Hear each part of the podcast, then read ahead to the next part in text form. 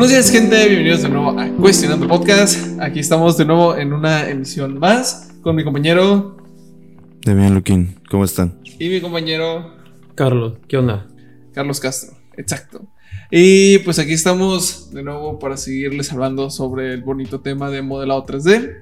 Esta vez enfocándonos en modelado 3D y el avance que podemos tener nosotros con eh, los diferentes aplicaciones o métodos para modelar en 3D. Pero pues iniciar, ¿quieren comentar algo antes de iniciar?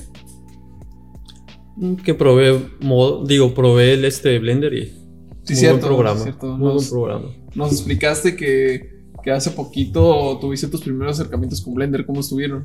Estuvieron muy bien porque eh, la vez pasada que hablamos como que no teníamos una muy buena idea de lo que estaba diciendo porque no lo había manejado, no había Sí. trabajado, nada más lo miré, miré un tutorial, pero no es lo mismo. Entonces eh, se me hizo muy agradable, muy agradable lo que es la- las herramientas, nada más que como yo trabajé con modo, que es otro, eh, sí, Sí, me entiendo. confundo al, al momento de, de- de querer hacer, no sé, alguna...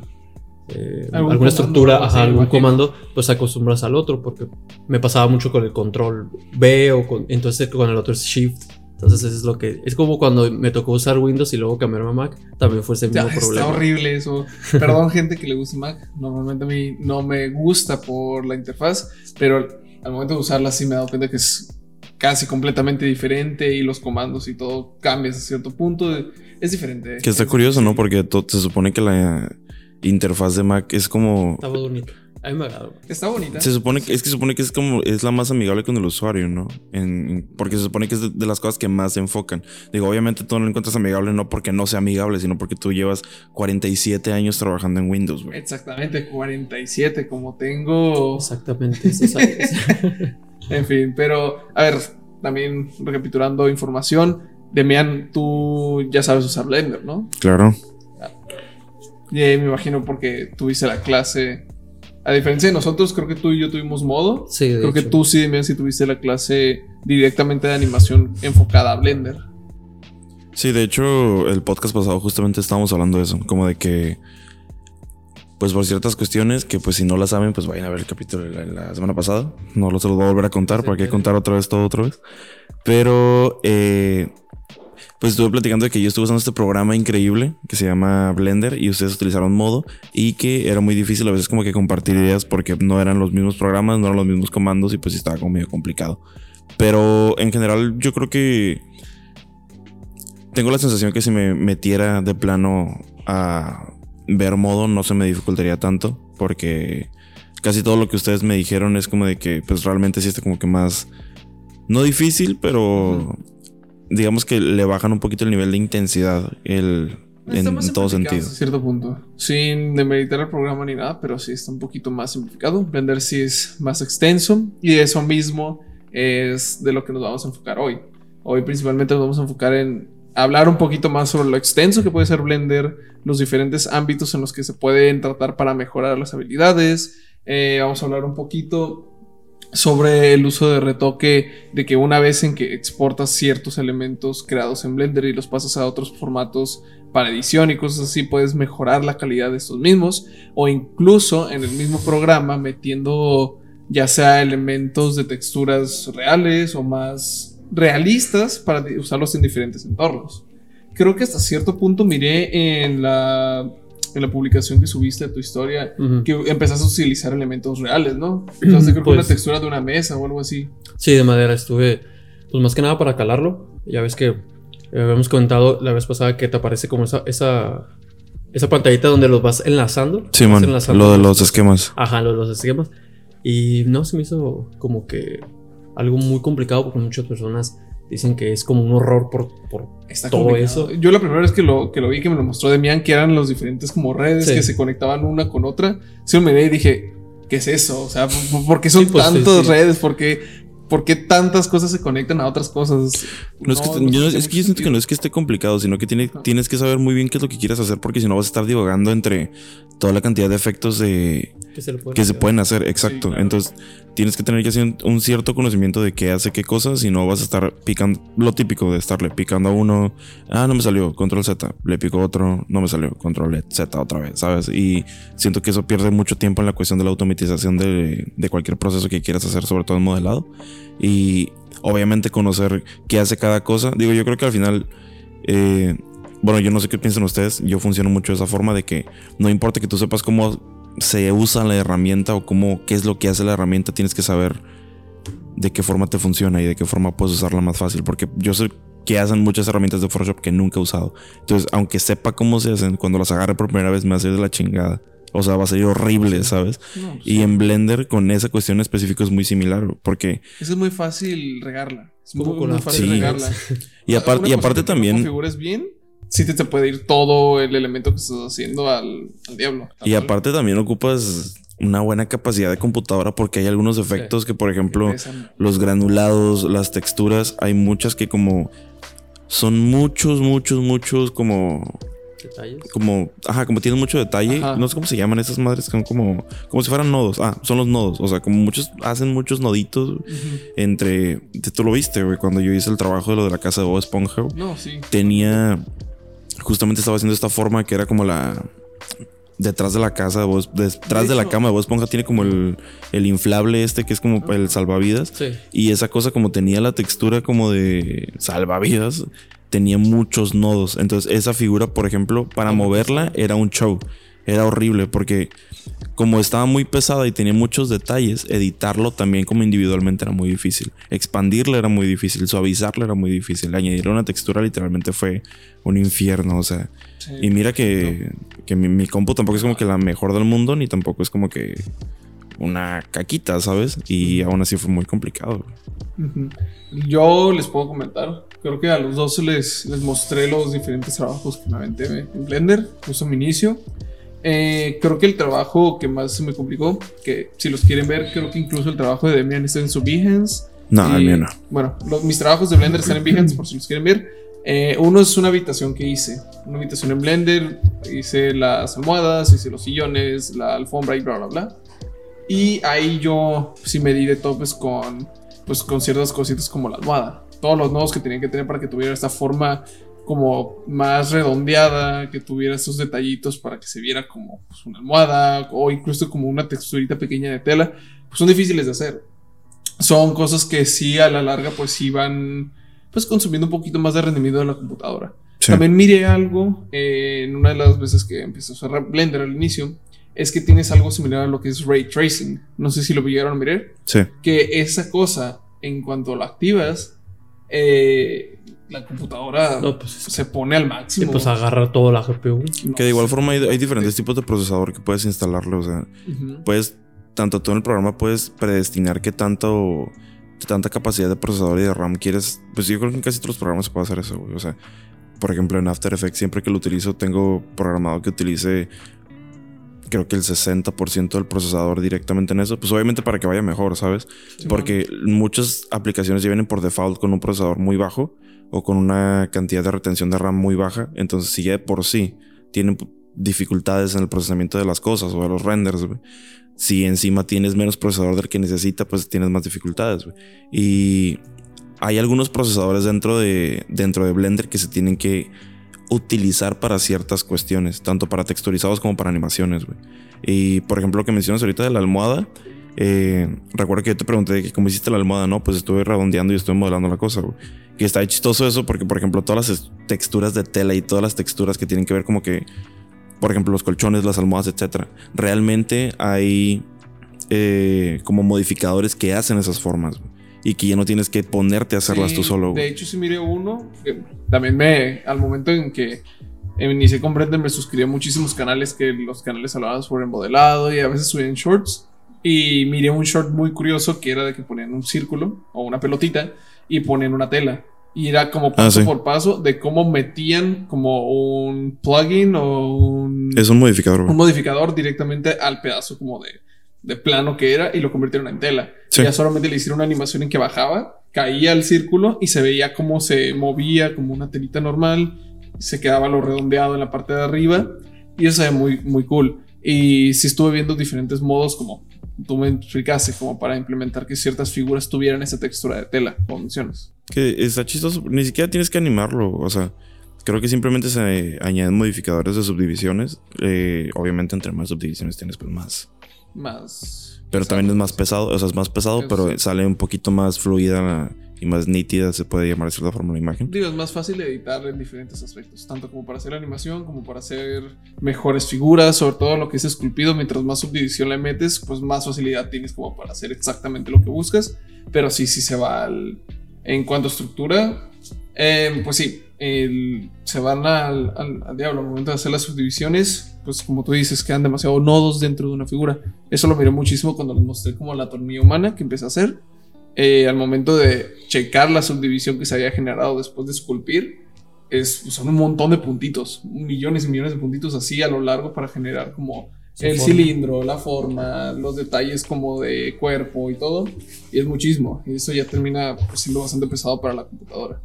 Así que una parte en lo que se puede mejorar eso que yo estuve viendo es tal vez al inicio, cuando estás haciendo las cosas, no ponerlos como la calidad de diseño tan alta. O sea, no poner como que todos los elementos al máximo, ponerlos como lo más básico, incluso ponerlo como en, en las sombras como al mínimo y ponerlos como en, ¿cómo es, se dice esta palabra? Como en, es un tipo de como de pintura, como mate. Ah, que queden como sí. en mate y que no quede como con mucho reflejo de luz y eso porque tienes la opción de hacerlo, pero eso también va consumiendo mucho la computadora y cuando ya renderices ya puedes aplicar eso y pues ya pones tu velita y tu rosario para que no se apague Sí, la computadora. Pero igual eso depende al, al final, al fin de cuentas, ¿no? Porque si tienes un muy buen procesador y tienes una muy buena RAM, tienes una muy buena tarjeta de video, Ujú. pues da igual realmente cómo hagas las cosas, güey. Digo, obviamente No, pues sí, considerando pero es que... Más que nada consejo como a la gente que tal vez no tiene computadora tan potente, Es que es el como miedo. para que no se limiten. Más que nada es el, esto es el miedo de que o sea, no se te vaya, no vaya a pasar algo.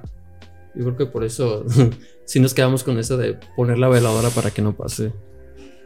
Nada con el render nos echa a perder. Que curiosamente creo que a mí nunca se me llegó a apagar la computadora, pero sí había varios compañeros que se les apagaba la compu y era como un rollote. Que de igual forma también hay una opción en Blender. Digo, estas son opciones que pues, al, final tienes, al final tienes que, pues ya no tanto investigar, sino pues simplemente meterte a ver qué hace cada cosa, donde puedes autoguardar, hace, hacer archivos Simón. constantes que está autoguardando. Y ese y el de incrementar la capacidad de los control Z. Sí, eso es lo que te iba a decir. De aumentarlo muchísimo para que tengas la, la opción de poder regresarte. Si, De hecho, si sí. haces varios procesos y te sale mal, poder regresarte. Tuve, tuve, ajá, tuve ese problema porque no sabía cómo, no sabía dónde estuve buscando. en- o sea, no busco un video, pero yo estuve buscando en las preferencias y eso. Y no encontré la forma en cómo, porque creo que nomás te deja como 7. Bueno, Al inicio que- como siete. son como. 7 más o menos los que te deja. Sí. Pero sí es un problema. Yo recuerdo que eh, con, con la cuestión del autoguardado, de todos modos, hay alguna forma, bueno, por lo menos en, en, en Mac sé que es así, güey, que con casi todos los programas, o sea, es muy común que se cierren los programas, sobre todo si tu equipo no es como potente para poder realizar cierta cantidad de trabajos, güey. Pero casi siempre hay carpetas que están escondidas que guardan, eh, pues, autoguardados de los programas, güey. El problema es que, como, bueno, se juntan dos cosas. Número uno, Sí. la des- pinche desesperación de que se me cerró, ya valió Winnie y ya se acabó y es que no hay vuelta atrás. O sea, ya valió madre mi trabajo, voy a tener que empezar desde cero. O sea, desde esa autonegación de que ya hasta aquí llegué, desde ahí ya como que nubla completamente como tu, tu accionar y tu juicio. Pues Cuando- eso con una pequeña ira, como de decir, ay, pues estuve trabajando horas en esto. Sí, y pues no sí. puede ser posible que haya sido tan tonto como para no guardarlo. Porque eso es algo muy común. Y es un consejo que yo creo que los tres le damos a la gente que nos vea. Guarden constantemente las cosas. Sí, porque te entretienes, tú estás trabajando y se te olvida. O sea, Sí. hagan algo y ustedes digan, ok, se ve bien, guarden.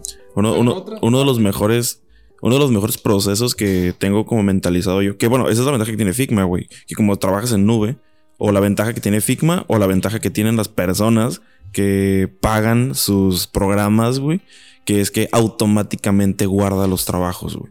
O sea, cuando tienes guardados en la nube, el mismo programa guarda, guarda guarda guarda. Y si tiene error y se te, como estás trabajando en nube, siempre se te va a guardar y no pierdes ningún avance, güey. Que esa es la- una de las ventajas principales que se le tiene a las personas que pagan sus programas. Que a ver, yo sé que mucha gente los craquea. Sinceramente no son tan caros. O sea, para lo que son, yo creo que para estudiantes creo que son 400 pesos al mes. Sí, la verdad, hay varios descuentos. Que mira, si vas, o sea, yo sé que obviamente situaciones son situaciones y contextos son contextos, tampoco estoy diciendo que no.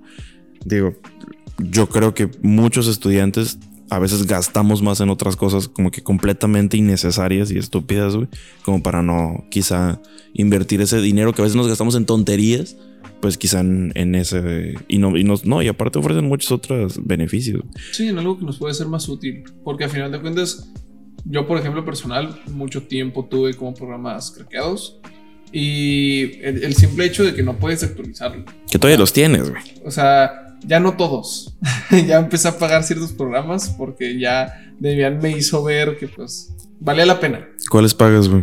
Eh, ya ves que me dijiste que pagara el Filmora. Filmora ya lo pago. Sí, man. Aunque ya se me hace una mensada porque pues No tiene no sentido. uso, no es tan a- bueno. Lo voy a cancelar. Y la paquetería de Adobe todavía no. Pero ya. Me pago Blender, Figma. Ya, yo no- pues, Los ya gratis, pago güey. Blender. Yo, to- yo todavía, no- todavía ando de pirata porque la verdad Es no, que no, es, es más fácil. no voy a, no, todavía no, hasta que yo creo que cuando ya sea necesario, en el momento en que yo ya empiece a generar por mi trabajo, es donde yo ya voy a empezar a, a Claro. invertirle. ¿Por qué? Ajá. Porque ahorita estoy como así en, en, en modo práctica. Tu- Todo eso en Sí, tutorial, ¿no? Hasta que yo ya no tenga una, esa habilidad o esa experiencia para decir, ¿sabes qué? Pues ya, yo ya puedo vender mi trabajo. Entonces ya es hora de, de- de, pues empezar De a pagar. Sí, actualizarse. Y más que nada también lo, lo bueno de tener un programa, eh, de estarlo pagando, es que no te ocurre eso de que se te esté cerrando o que te esté dando errores. Pues es que suele estar el programa eh, Al 100. al 100%. Sí. porque Sí. Muchas veces cuando uno craquea cosas, pues vienen reducidas ciertas aplicaciones, no tienes a completo todos problemas. los plugins y directamente pues sí tienes problemas de Sí. rendimiento y cosas así. Sí. Sobre todo también cu- cuando quieres instalar. Ya no solo, o sea, cuando quieres instalar plugins, por ejemplo, para After Effects, güey, tipo los plugins de Saber, los, los plugins de. Para hacer ciertas animaciones, como por ejemplo las de fuego, las de luz, etcétera. Muchas veces no las puedes instalar porque tienes una versión, pues mala, güey. Y no solo eso, muy fácil, güey. Eh, los neural filters de Photoshop, que son como lo mm, de lo más nuevo que tiene Photoshop Ajá. porque funcionan con inteligencia artificial. Los que lo tienen craqueado No, pues, se no, la no. pelucas, güey, porque es, funciona simplemente con tu cuenta de Adobe. Y, y aparte, no, y, o sea, tiene muchas ventajas, la verdad. Por eso, o sea, la neta, si van a, si piensan en invertir como que en algo o simplemente pues organizar, o sea, si tienen la oportunidad, obviamente, no estoy hablando para las personas que tienen la chance de administrar su dinero para poder pagar, sobre todo la de estudiante, yo creo que la verdad sí conviene, güey. Conviene porque te salva 400 muchas vidas, pesos. Está más barato en este 400 pesos el primer año y creo que empieza a pagar 600 a partir del pues, 400 segundo al año. mes o 400 al año. No, al, al mes, güey. Ahí está. Al mes. Mira, es un gasto considerable, chicos. Sí, pero como dice Demian, hay tantos beneficios, creo que a la larga, que se vale la pena. Deja de pagar eh, Spotify, Netflix y No, es que- en eso. Es, es lo que te iba a decir, güey. Luego tenemos gastos bien tontos. O sea, yo, por ejemplo, yo, yo pagaba. O sea, gastas en, en tonterías tipo un dulcecito de más, me- los Ubers, los Didis, que a lo mejor, claro, o sea, exacto. O sea, te paras Ahí está. 30 minutos más temprano, te ahorras ese dinero, güey, Exactamente. y te libras de un montón de cosas. Que al final con Blender, por ejemplo, no pasa eso porque como Blender es gratis, Es gratuito. pero de todos modos está la opción. Les digo, una de las una de los aprendizajes como de lo que más recomiendo y lo mejor que existe es desde que empiezas a trabajar, sobre todo si no tienes un equipo de cómputo apto para trabajos que requieran de mucha capacidad, es siempre tener mano en mouse, mano en teclado y tienes que tener dos dedos literalmente mentalmente programados para tener el control S y el, co- y el command S. Siempre. Directamente. Control S, command. S, control S, command S, control S. O sea, literalmente. Sobre todo si no tienes equipos de cómputo que son potentes. Porque siempre se te va a estar apagando el programa, güey. O siempre se te va a estar o cerrando. va a poner como que se traba. O cuando, cuando se pone a pensar el programa, que directamente ya no responde y solamente está como procesando. O estás, o como tan metido que se te olvida cargar la compu, se te apaga y ya valió. O se va la luz cuando tienes Sí, equipos es- que están conectados directamente a que no son laptops, o sea, que son de escritorio. Ujú. Se te va la luz y a la fregada. Oh, una recomendación personal a la gente que mayormente las que utilizan laptops, porque las que utilizan computadora de escritorio, pues no tiene sentido esto, porque todo el tiempo está conectada, pero a mí me ha servido, no sé si es del todo bueno, pero a mí me ha servido que cuando estoy trabajando en el laptop y estoy trabajando en programas que son potentes, mantenga la computadora conectada, porque le ayuda un poco al que el procesamiento de la computadora vaya un poco más rápido o vaya un poquito más potente, dedicado toda la energía y todo el el procesamiento de la computadora al programa. Sí. Cuando la tienes desconectada, está dividida entre mantener la batería, mantener el programa y mantener cualquier otra cosa. Sí. Así que manténgalo conectado y también, si pueden, cerrar ventanas de Google y en general, porque esos también, aunque no crean, quitan bastante RAM de la computadora. Sí, pero igual, de igual forma tampoco. Tampoco hacer como constante lo de mantenerla conectada porque se le chinga la pila muy rápido. Pues Eh, es que eso, en- es, a- eso es algo que como va a ser inevitable, pues. Claro, Y oh, sí, obviamente. rendimiento que le va, a ser, va a ser con el re- y más por el rendimiento que le vas a dar. No, pues un- el diseñador o el- en general la persona que está encargada de hacer elementos en computadora creo que vive constantemente con dos cosas. Con uno, que nunca va a ser suficiente la computadora que tengas porque siempre va a requerir que le cambies la RAM, que le cambies el espacio, que, le, que la actualices en algún momento la computadora y compres otra. Porque pues los programas van haciendo más difíciles, los programas se están haciendo más completos, con más cosas y ocupan mayor pues requerimientos.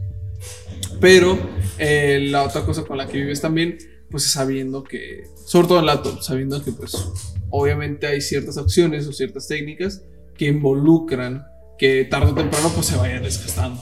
Sí, Que es- obvio. Que es obvio. Digo, el, el- el desgaste es obvio, güey. Pero, por ejemplo, eh, a veces agarramos la mala maña de tener siempre conectada la computadora, güey. Sí. Cuando a veces no es necesario. güey. O sea, incluso programas que no requieren de mucho rendimiento de la computadora, La conecta. la, la dejas conectada, güey. Tipo Ilustrador no, no jala mucho, güey. Eh, realmente, a grandes rasgos, pues Blender, cuando estás modelando al principio, que no estás texturizando, que no estás animando, güey, puedes también permitirte la chance de no tenerla conectada, güey. Lo mismo si estás haciendo trabajos muy sencillos en Photoshop o si estás editando videos que literalmente son lineales. Sí, O sea, no tiene. No tiene chiste tenerla conectada porque te la vas a chingar muy No, pues, rápido. es- te la vas a fregar la pila. en cosas que sean muy pesadas. Sí. Que el programa realmente requiera que esté centrado en un programa para que no se vaya a llenar la computadora, cosas Sí. así. En esos momentos sí. Porque sí da un plus extra de velocidad y de procesamiento al- a la computadora misma. Bueno, A ver. ya para ir finalizando con el, con el episodio de hoy, la última recomendación o avance que les quiero dar a ustedes, gente que nos ve, pues es principalmente lo que es colaborar y trabajar en equipo. O sea, si podemos buscar la manera de, sobre todo cuando estamos trabajando en proyectos con las personas o proyectos que son un poco más grandes, que involucren lo que es animación 3D, a lo mejor colaboración con equipo, en tanto que a lo mejor alguien se destine a hacer bocetos, hacer eh, conceptos digitales de lo que tenemos que hacer y de ahí ya pasándolo nosotros a, a un modelado y a lo mejor otra persona que también trabaje con ustedes que sepa Blender. A lo mejor esa persona se pasa materializado, cosas así. Pues ser abiertos, ser conscientes de que no todo lo podemos hacer solos y que a veces eh, la mejor ayuda o el mejor camino para seguir avanzando es aceptar el trabajo en equipo o la ayuda de alguien más. Sí, pues, Así que- Por, pues, por ejemplo, ya ves lo que nos decían la profe. Que puedes dejarle a alguien que te haga el render. y tú mientras tú ya estás trabajando con algo. Sobre todo las personas que tienen compu con Más buen procesador, güey. Ajá, o una gamer o algo Y así. ya te hace el paro y ya tú continúas con otros procesos. Sí, luego- lo malo es que luego hay gente que no te hace el paro con los renders, güey, y te mandan a la ñonga. Es que, pues ¿Por qué me estás imagínate el tiempo que, que te puede tomar. O sea, imagínate el tiempo. O sea, porque me imagino que esa persona también tiene cosas que hacer con su computadora. Sí, ¿no? obvio. Y, y ahora sí que, como nos decía la profe, hay personas que pues te cobran, ¿no? Por, por, por hacer ese jale. Pero yo, por ejemplo, si tuviera la computadora y la disposición, yo no tendría ningún Sí. problema. Yo tampoco. Sobre todo porque pues, son estudiantes, Sí, o sea. sí, sí, entonces si puedes ayudar y facilitar. Si estamos hablando de no pagar los programas. Bueno. Pues sí. Bueno, pues entonces hasta aquí dejamos este capítulo. Espero que lo hayan disfrutado y pues nos esperamos para el siguiente. Exactamente. Hasta la otra. Cuídense mucho. Chao, chao. Se cuidan. Bye, profe. Suscríbanse. Buenos días, suscríbanse y síganos en todas nuestras redes sociales. Suscríbanse. La campal.